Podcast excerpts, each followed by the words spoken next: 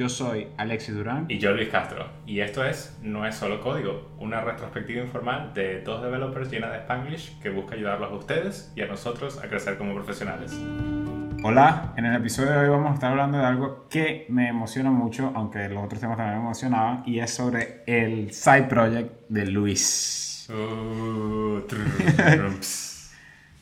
Así que, bueno, básicamente pues vamos a estar hablando sobre ese proyectico que tiene él por allí en mente, más o menos de, de, qué viene, por qué lo está haciendo y, bueno, vamos a ver hacia dónde nos lleva todas esas preguntas que, que se me ocurren ahorita para ti.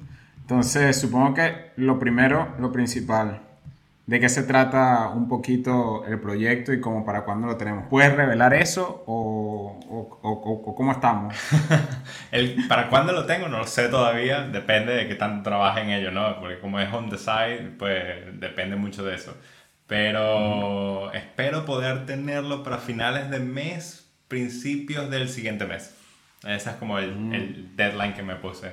Eh, ¿de qué ¿Y cuánto tiempo le estás dedicando, por cierto? Antes de uh, que como me digas de qué se trata. Tres, cuatro horas semanal. Ah, ok. Pero consistentemente, supongo, o, estás así jumping de vez en cuando, como, como... No, consistente semanal. Ok. Entonces, si no vas a revelar entonces de qué se trata. Te puedo revelarlo, claro, claro. Eh, es básicamente, es algo que suena medio tonto, pero es como un need que he tenido desde hace un tiempo que es cuando hago cosas para mi mascota, a mi mascota no le doy comida como eh, el pienso normal, común y corriente, sino que le doy comida natural. Y para darle comida natural, pues tienes que seguir un régimen de dieta diferente, tienes que hacer las cosas tú. Eh, también hay compañías que ya hacen este como pienso natural de por sí, pero es mejor hacerlo uno, pues sabes, sabes como ya que está en el alimento.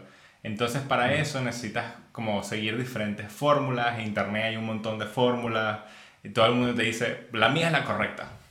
Entonces es como, bueno, no sé.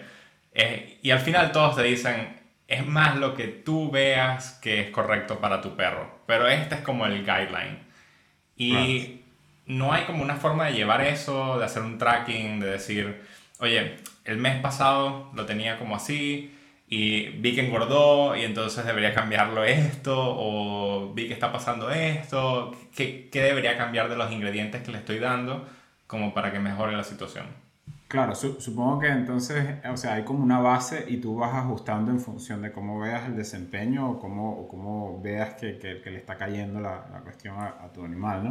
Exacto. Ahora, sin embargo, antes de entrar como en más detalles sobre lo que estás haciendo puntual, hay algo que me viene a la cabeza y es que Normalmente cuando vemos a developers que tienen cierta experiencia o que tienen cierta trayectoria, siempre está esta conversación de como que están haciendo algo aside, siempre. Es como que hay siempre como una inquietud de que siempre el developer en general, evidentemente estoy hablando en general, eh, tiende a terminar su jornada de trabajo y siempre tiene algo por allí extra, ¿no?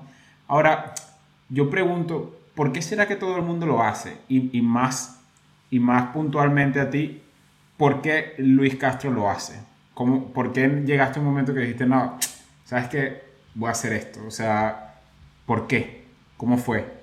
Yo creo que tiene mucho que ver con nosotros como developers, es muy sencillo poder reaccionar al mercado y hacer algo que pueda satisfacer al mercado. ¿Sabes? Lo único que nosotros tenemos que invertir para poder hacer nuestro trabajo es tiempo y estar enfrente de una computadora. Ya, no necesitamos más nada. Mientras que en otras profesiones necesitas muchas más otras cosas para poder realmente producir algo. Y también tienes el hecho de que es economía one-on-one, ¿sabes? Tener un trabajo, sí, te da dinero y está bien, pero para poder hacer las cosas bien tienes que diversificar tu portafolio. Y si solo tienes una cosa en tu portafolio, pues si algo le pasa a eso, mmm, no quedas bien. Pero si tienes varias en tu portafolio, pues tienes cómo.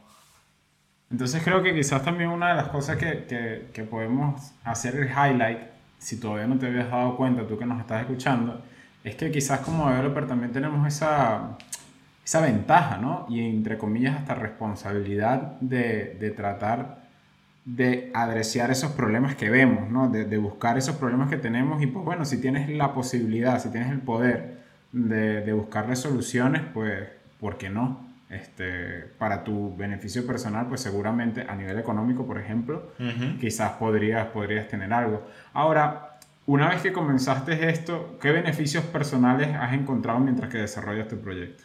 Bueno, tiene... Hasta ahora, ahorita antes, de, antes, del, antes del publish, que quede claro, que todavía no ha salido. Vale, tiene un, tiene un beneficio que yo diría que es a nivel técnico. Eh, como es una aplicación completamente nueva, hecha desde cero, pues puedes usar lo que tú quieras. Y aparte, la única persona que depende del conocimiento y todo esto eres tú mismo. Entonces, fue un, como un playground. Eh, ¿Qué quiero hacer? Mm, ¿Cómo me gustaría? ¿Qué, ¿Qué dependencias puedo utilizar? ¿Qué hace ese paquete? Ese tipo de cosas. Y te da como un nivel de aprendizaje diferente que puedes aplicar en tu día a día en el trabajo común y corriente. De hecho, me sucedió con algo bien interesante. Eh, la aplicación está hecha en React Native y React Native Navigation, que es como la librería que utilizas para poder pasar entre pantallas y hacer como la navegación como tal de la aplicación. Eh, en mi trabajo estamos usando la versión 3 y en mi aplicación estoy usando la versión 5. Y wow, la diferencia entre la versión 3 y la versión 5 es día y noche. Monumental. Exacto. Entonces también te hace pensar en, oye, ¿por qué no estamos realmente invirtiendo tiempo en esto, eh, en hacer un upgrade nosotros, si realmente los beneficios son tantos? Entonces en mi trabajo dije, oye, vamos a hacer un upgrade de React Navigation, por lo menos del 3 al 4, no tiene que ser del 3 al 5, pero hagamos el salto y veamos los beneficios. Entonces ahora eso es un beneficio que tengo en el trabajo, ¿sabes? Librerías más actualizadas porque yo fui como la persona que hizo el push en el trabajo. Claro, y ahora la otra cosa que también pienso es que, ¿crees que eh, evidentemente hay, como digo, explícitamente hay algún beneficio aparte de hacer una aplicación que esté apuntada a hacer algo de producción versus hacer prototipos en, en, mi computadora? ¿Crees que, ¿Crees que si soy una persona que normalmente anda jugando con tecnologías y trato de hacer prototipos y de probar las cosas, versus de repente soy una persona que busca, entre comillas, adreciar estos, estos problemas, entonces, claro, no hago tanta cantidad, pero hago un, un par de, de, aplicaciones que están apuntadas a, a ser de producción. ¿Cuál crees que sería el beneficio explícito de, de estos dos approaches?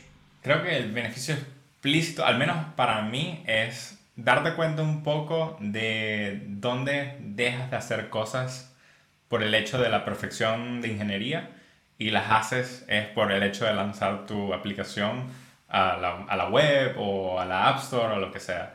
Y es como esos compromises, no sé decirlo en español sinceramente ahorita, eh, pero esos compromises eh, que haces son deuda técnica que estás haciendo y la estás haciendo mentalmente sabiendo lo que está ahí. Y entonces lo anotas en algún sitio y dices, bueno, esto lo pagaremos en algún momento. Y en el caso de una aplicación tuya propia que lances a la App Store, pues lo dirás si, hey, si me fue bien, pues pago esa deuda técnica. Si no me fue tan bien, pues no importó, no la tuve que pagar. Pero ahora, claro, entonces, si nos vamos por el punto de las deudas técnicas, cuando estás haciendo prototipos y cuando estás haciendo algo que apuntas a la producción, ¿sientes que cuando apuntas a la producción vas a ser más perfeccionista, es lo que me estás diciendo, o, o, cómo? Te diré que al revés, cuando haces un prototipo de investigación, este tipo de cosas, tratas de buscar esta perfección de por qué, por qué es excelente, ¿sabes? Y, y va hacia un nicho muy pequeño. Mientras que cuando lo pones hacia una aplicación de producción es como, necesito que la gente lo vea. y que aquí, está, claro, claro. Claro, claro, me gusta, me gusta bastante eso. Porque, y la verdad es que creo que viene como también con una cierta madurez que se necesita cuando, cuando estás en tu, en tu desarrollo como profesional de, de software, ¿no? Necesitas entender que no siempre se busca la perfección del código y no es necesariamente algo malo, sino que necesitas eh, entregar valor al usuario final. Supongo que de ahí, de ahí es que vamos, ¿no? Exacto. Y ahora, ¿cómo, estás tú solo en el proyecto? En este momento sí. Qué bien. ¿Y cómo has, cómo has hecho para organizarte con el tema de los flujos? Eh, ¿No te sentiste un poquito de miedo con el tema de cómo de cómo ensamblar todas las piezas juntas, cómo, cómo, sí, sabes, como el tema de que no es tanto código, ¿cómo hiciste para, para resolver esa parte? Sí, el, el, flujo es más que todo cómo yo haría las cosas. Y el cómo yo haría las cosas me refiero a cómo yo me comporto con mi, con mi perro y decir, vale, cuando te vamos a preparar comida, ¿qué es lo que hago yo? ¿Qué es lo primero que necesito? Entonces, es como bastante humano el proceso, ¿no? Es entender los pasos que uno hace y poner eso en papel y después de ahí fue como, ok, pues si colocara esto en un formulario, pues tendría sentido. Si pongo esto como un rango que puedo seleccionar, es lo que yo haría realmente. Y ese tipo de cosas que hacen el proceso un poco más sencillo. Claro. Ahí de hecho me, me, recordaste, hace poco escuché en un video, no recuerdo exactamente quién ni dónde, pero básicamente él hablaba sobre estos, estos side projects o estos emprendimientos, digamos, que tratemos como de, de, enfocarlos no, no a través de una idea, sino a un usuario, ¿no? Es como que vamos a resolver ese problema a ese usuario, más que simplemente me voy a inventar una idea, me voy a inventar un problema. No estoy diciendo que inventarte la idea o inventarte el problema no sirva, pues ahí está Henry Ford y los carros, pero mm. Generalmente como para comenzar a crear ese músculo de, de, desarrollo de problemas, normalmente lo que quieres es enfocarte en un individuo que tenga un problema y de qué manera pues puedes hacer una solución para ese individuo. En este caso pues supongo que eres tú viéndote al espejo, cuáles son los problemas que tengo, de qué manera necesito que esto se resuelva y luego happens to be que crea una aplicación que puedo de alguna manera monetizar. Exacto. Y ahora, algún, algunos tips en, en, lo que es el business model, cómo hiciste como para pensar en precios, has pensado en precios eh, o va a ser gratis, este tipo de cosas, ¿cómo las exploras? Sí, eh, en cuanto a precios, lo estuve pensando un buen tiempo, es más, creo que todavía lo sigo pensando, si te soy sincero. Eh, y es como una de esas cosas de si lo hago freemium, eh, tendría que poner ads, pero entonces poner ads es... ¿Cómo es freemium? Eh, freemium es que lo pones gratis, pero tienes ads. Y entonces los ads es tu revenue stream.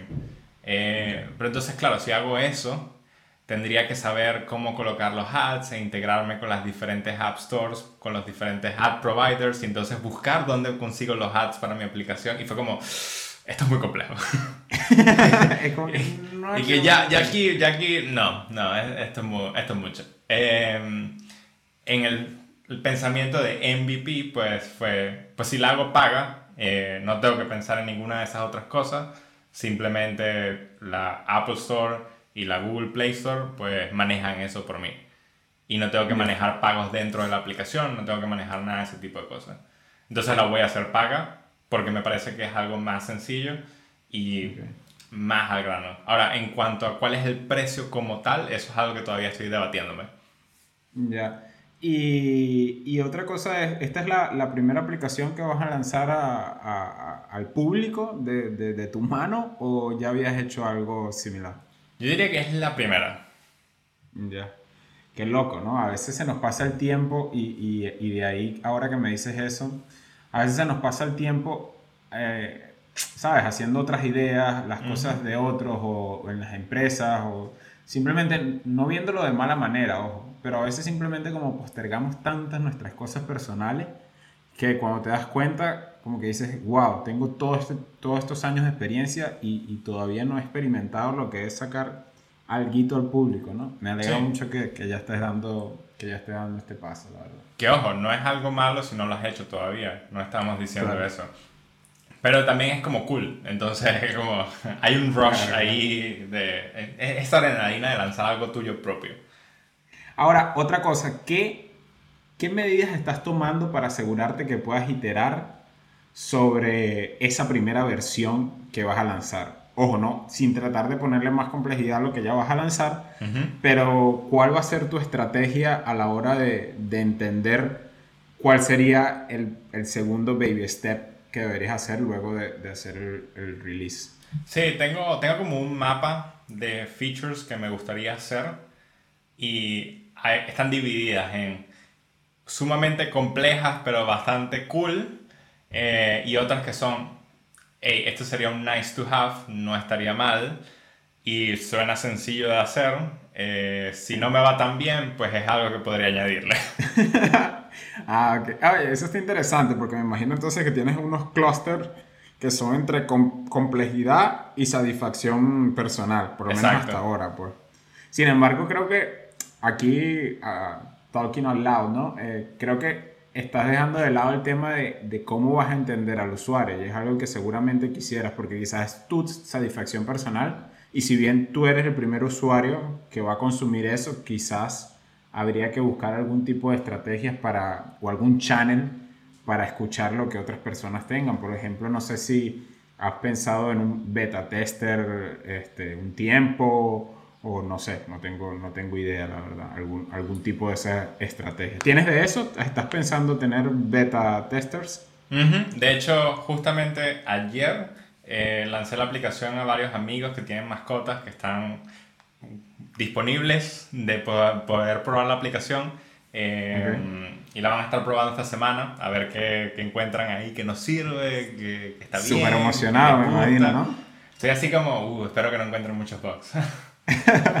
¿Y, y, y, cómo hiciste para, para mandársela? O sea, eh, ¿mandas un archivo? ¿Cómo estás haciendo con los servidores de, de la aplicación si tienen servidores? o sea, eh, ¿cómo haces la infraestructura para que ellos la usen? Sí, en ese caso Android te lo hace bastante sencillo y especialmente porque estoy utilizando Expo. Entonces la gente solo tiene que descargar la aplicación de Expo, les paso el enlace y ya pueden correr la aplicación dentro de su teléfono. Para la gente que tiene iOS es un poco más complicado, pero el resumen es que con una aplicación que se llama Test Flight, que es de Apple, eh, puedes hacer como un release de beta a Test Flight y entonces la gente puede bajar esa aplicación a través de Test Flight, pero necesitan un código de invitación, etc. Hay un proceso, no es tan difícil pero sí requiere un poco de lectura. ¿Y, y tu infraestructura de servicios, cómo, en dónde las estás hosteando? ¿Cómo, ¿Cómo estás haciendo esa parte? En este momento mi aplicación corre únicamente dentro del dispositivo de la persona, no necesita nada externo y mm. toda la data se mantiene privada dentro de la aplicación y dentro del teléfono del usuario. Ah, qué bien. Con eso te quitas un gran paso de complejidad, evidentemente. Y el tema de marketing, el tema del logo, el tema del, del, naming, ese tipo de cosas creo que a veces hasta tan emocionan, pero abruman a algunas personas. ¿Cómo resolviste esa parte? Bueno, el naming te puedo decir que todavía no lo tengo exactamente terminado. ¿Tienes alguna, algunas ideas? Sí. ¿Tienes un top 3 que nos pueda... Que ninguno, ninguno, no voy a hablar de eso. ok. okay. ¿Y la otra parte? Eh, en cuanto a marketing y eso, pues pienso publicarlo en los canales que conozco, eh, a ver qué tal me va primero. Y después de ahí pienso investigar qué otros canales pueden existir. Muy bien. Si, bueno, ya que estamos llegando como al final del episodio hoy, si alguien quiere estar seguro que está ahí contigo el, primer día que hagas el, el public release, ¿cómo hace? ¿Te escribe por Twitter? ¿Por dónde nos contacta? Podrían escribirme por Twitter, sí, a arroba castrolem y ahí estaría subiendo bastantes tweets de mi aplicación seguramente apenas le pongan la App Store y esté público. Bueno, qué divertido, de verdad que sí. Muchísimo éxito y bueno, vamos a estar en contacto. Hasta luego.